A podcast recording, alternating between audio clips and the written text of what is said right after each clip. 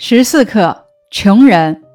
本课的学法导读：默读课文，了解课文主要内容，再以穷人的生活环境为中心，探求人物善行背后的心理。而后紧扣描写人物心理和对话的语句，深入体会桑娜和渔夫身上的人性之美。最后，请大家结合文章的插图，理解小说中温暖而舒适的环境的作用，升华人物形象。这也是咱们要掌握的阅读要素。接下来，咱们开始学习本课。渔夫的妻子桑娜坐在火炉旁补一张破帆，屋外寒风呼啸，汹涌澎湃的海浪拍击着海岸，掀起一阵阵浪花。海上正起着风暴，外面又黑又冷。这间渔家的小屋里却温暖而舒适。地扫得干干净净，炉子里的火还没有熄，石具在隔板上闪闪发亮。挂着白色帐子的床上，五个孩子正在海风呼啸声中安静地睡着。屋内的温暖舒适和屋外的恶劣天气形成了鲜明的对比。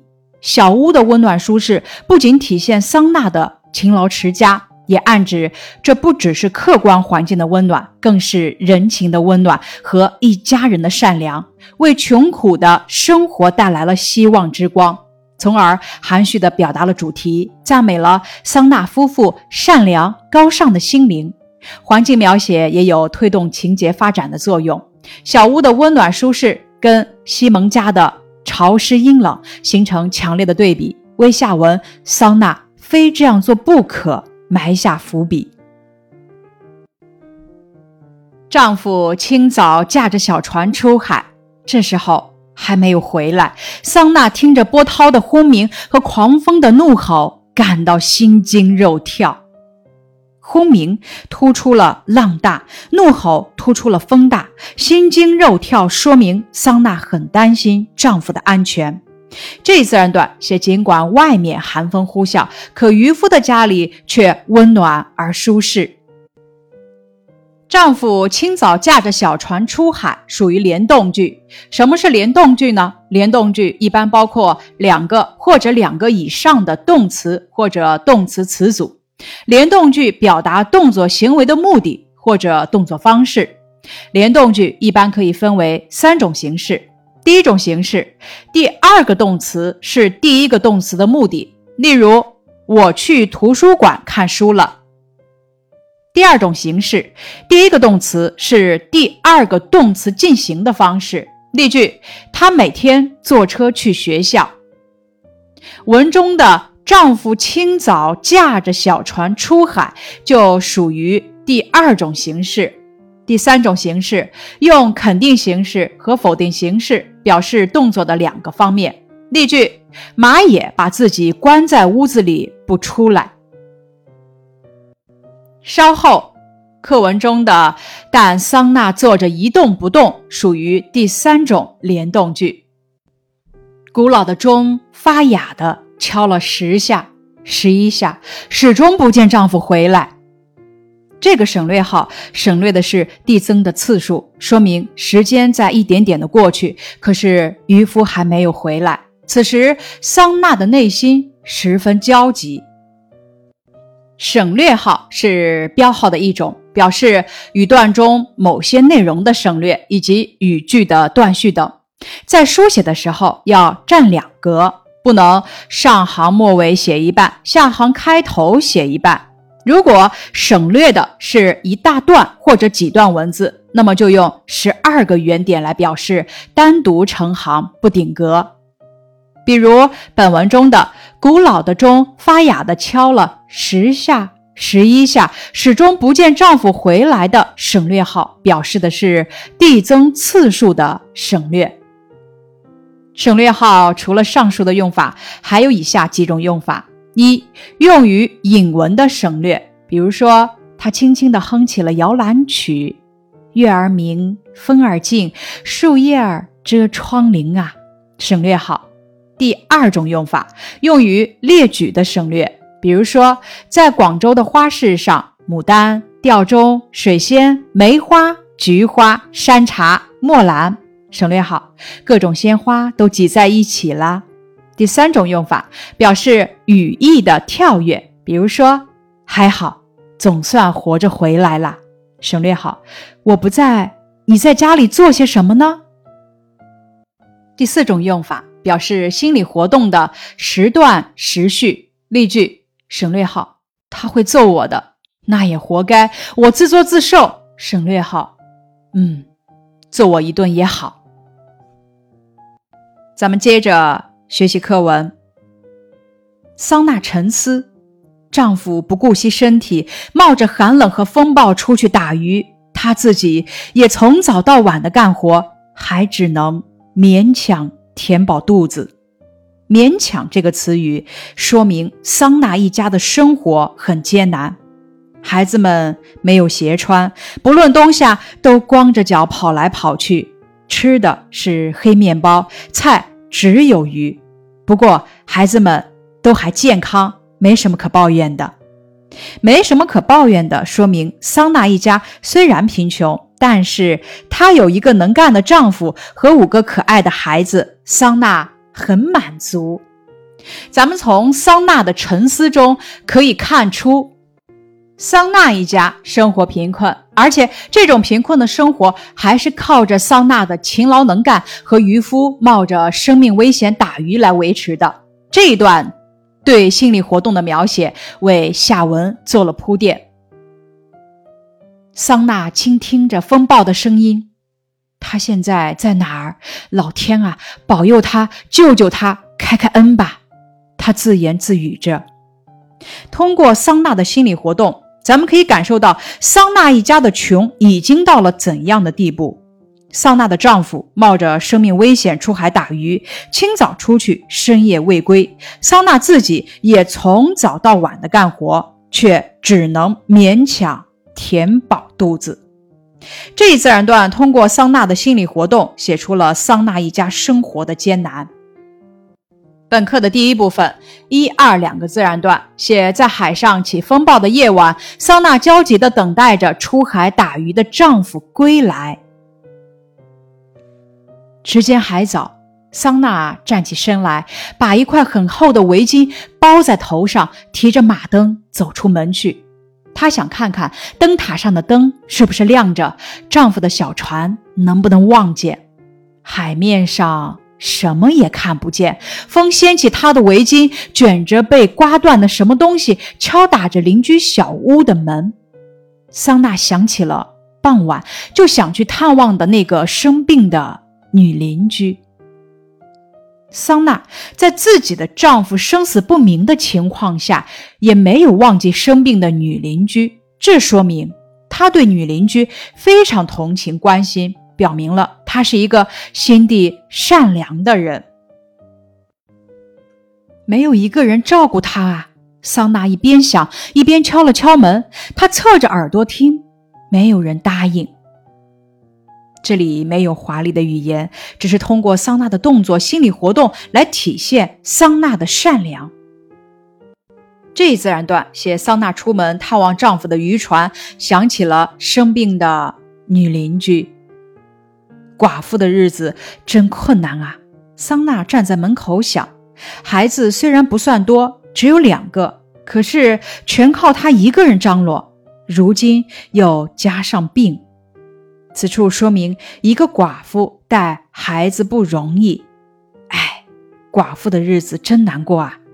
进去看看吧。寡妇的日子真难过啊！真实的写出了女邻居家生活窘迫的状况，说明了当时穷人的生活非常艰辛。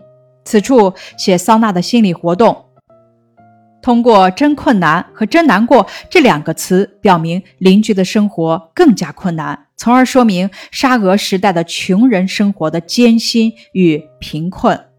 这一自然段写的是桑娜想去看看生病的邻居和女邻居的生活艰辛。桑娜一次又一次的敲门，仍旧没有人答应。喂，西蒙！桑娜喊了一声，心想：莫不是出什么事了？他猛地推开门。屋子里没有生炉子，又潮湿又阴冷。西蒙家的潮湿又阴冷，与桑娜家的温暖而舒适形成鲜明对比，说明西蒙家生活的极其困难。这样毫无生机的生活环境，也为下文西蒙悲惨死去埋下了伏笔。桑娜举起马灯，想看看病人在什么地方。首先投入眼帘的是对着门的一张床，床上仰面躺着他的女邻居。他一动不动。桑娜把马灯举得更近一些。不错，是西蒙。他头往后仰着，冰冷发青的脸上显出死的宁静。一只苍白僵硬的手像要抓住什么似的，从稻草铺上垂下来。这触目惊心、使人落泪的情景，充分体现了当时大多数劳动人民的穷困与悲惨。就在这死去的母亲旁边，睡着两个很小的孩子，都是卷头发、圆脸蛋，身上盖着旧衣服，蜷缩着身子，两个浅黄头发的小脑袋紧紧地靠在一起。显然，母亲在临死的时候，拿自己的衣服盖在他们身上，还用旧头巾包住他们的小脚。孩子呼吸均匀而平静，睡得正香甜。在这个寒冷的夜晚，西蒙悲惨地病死在稻草铺的床上，而两个无依无靠的孩子却熟睡在母亲的尸体旁。西蒙临死前把衣服盖在孩子们身上，还用旧头巾包住了他们的小脚，让我们为一个母亲临死前做的这一切而感到心酸。西蒙的生活状况和结局揭示了沙俄时代穷人的。悲惨命运，这两个孩子根本不知道母亲已经去世，睡得那么香甜。这样悲惨的情景震撼人心。西蒙悲惨死去的情形与两个孩子香甜熟睡的样子形成了鲜明的对比，强烈的表达了作者心中的悲愤。这一自然段写生病的女邻居西蒙死了，孩子们。还睡得又香又甜。桑娜用头巾裹住睡着的孩子，把他们抱回家里。他的心跳得很厉害，自己也不知道为什么要这样做，但是觉得非这样做不可。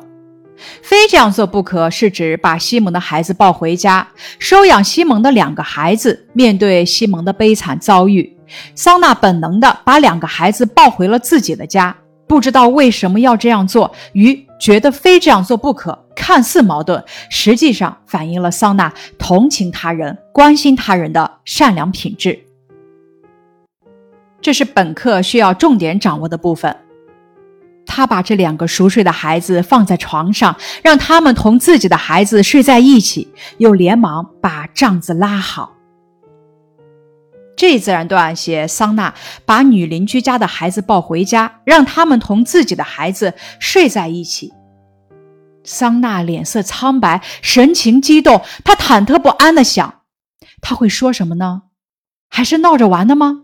自己的五个孩子已经够他受的了。是他来了，不，还没来。为什么把他们抱过来啊？他会揍我的，那也活该，我自作自受。嗯，揍我一顿也好。这是桑娜的内心独白，用一连串的省略号、问号、感叹号，将她内心的复杂担忧表现得淋漓尽致。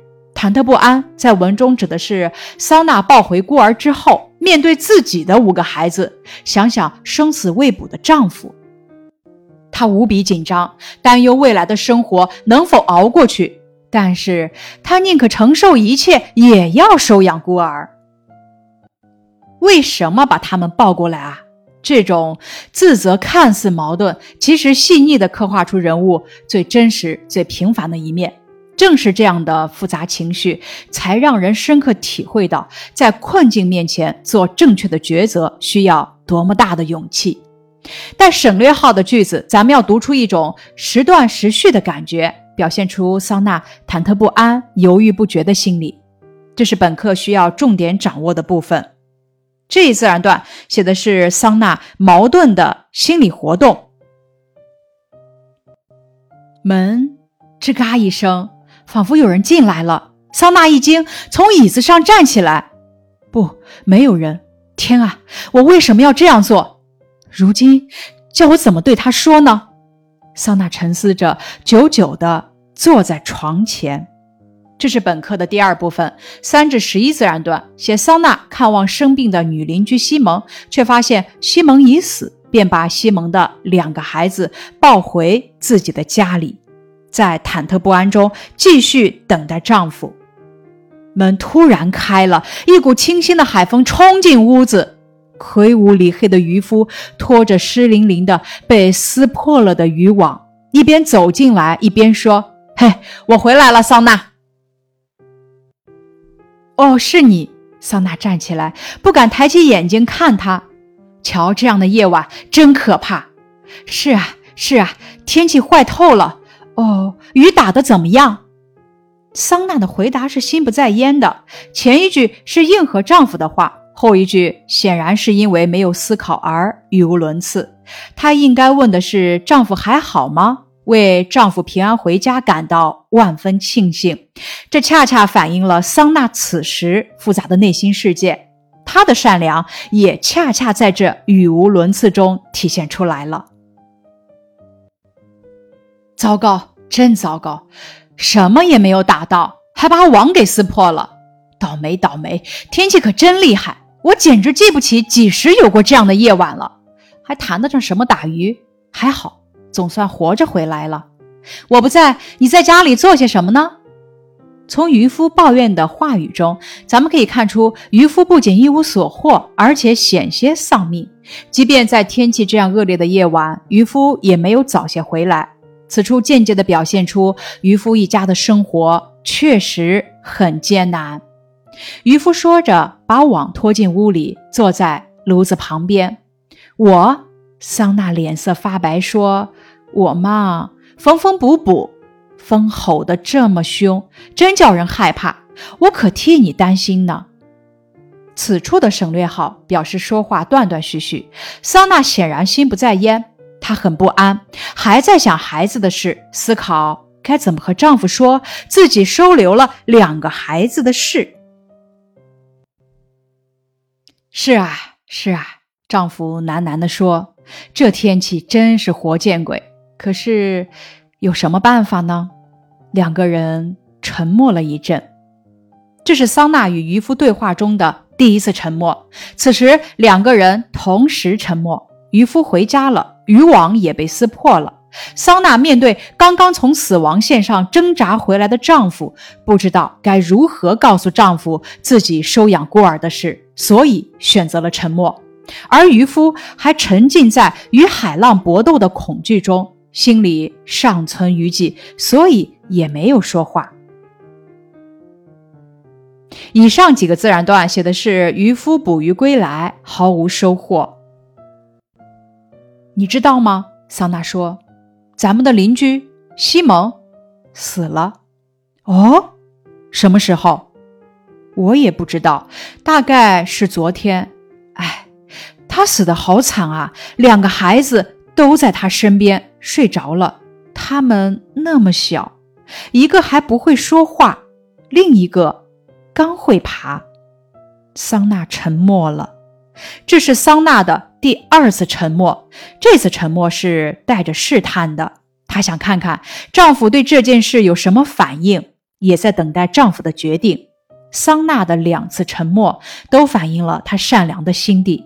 桑娜说话断断续续，欲言又止，表明了她紧张不安的内心，反映出她体恤丈夫又同情他人的矛盾心理。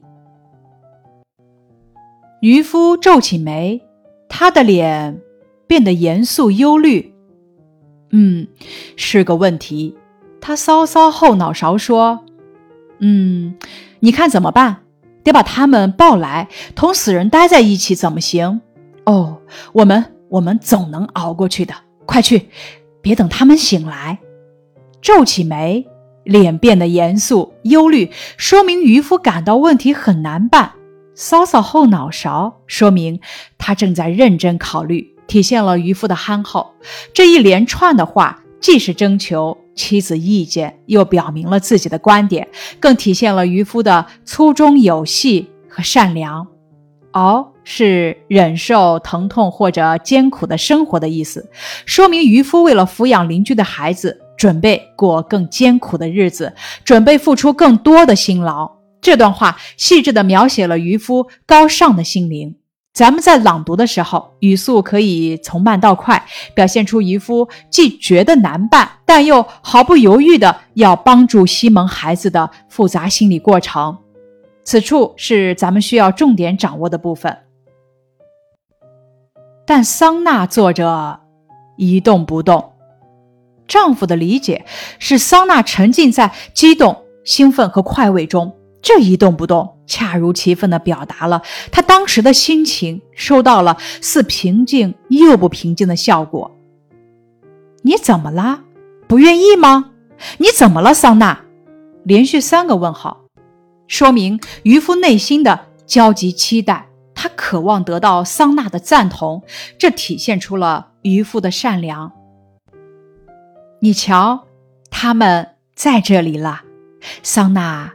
拉开了帐子，桑娜的回答很平静，很自然。她听了丈夫急切的话语，知道丈夫和自己一样善良。文章到此戛然而止，使人浮想联翩。这是本课的第三部分，十二至二十七自然段，写渔夫出海归来，听说西蒙死了，主动提出把西蒙的孩子抱过来抚养。夫妻俩的想法不谋而合。咱们来看小说的结尾部分。小说结尾写道：“你瞧，他们在这里了。”桑娜拉开了帐子。渔夫看到这一情形会说些什么呢？桑娜又会说什么？请大家发挥想象，试着续写一则小片段。示例：看到熟睡的孩子，渔夫高兴地说：“哦，桑娜，你干得真不错！我还以为你会不同意呢。”桑娜不好意思地说。瞧你说的，我还以为你不肯呢。两人幸福的相拥在一起，流下了开心的泪水。以上是十四课穷人的课文学习部分，感谢你的收听。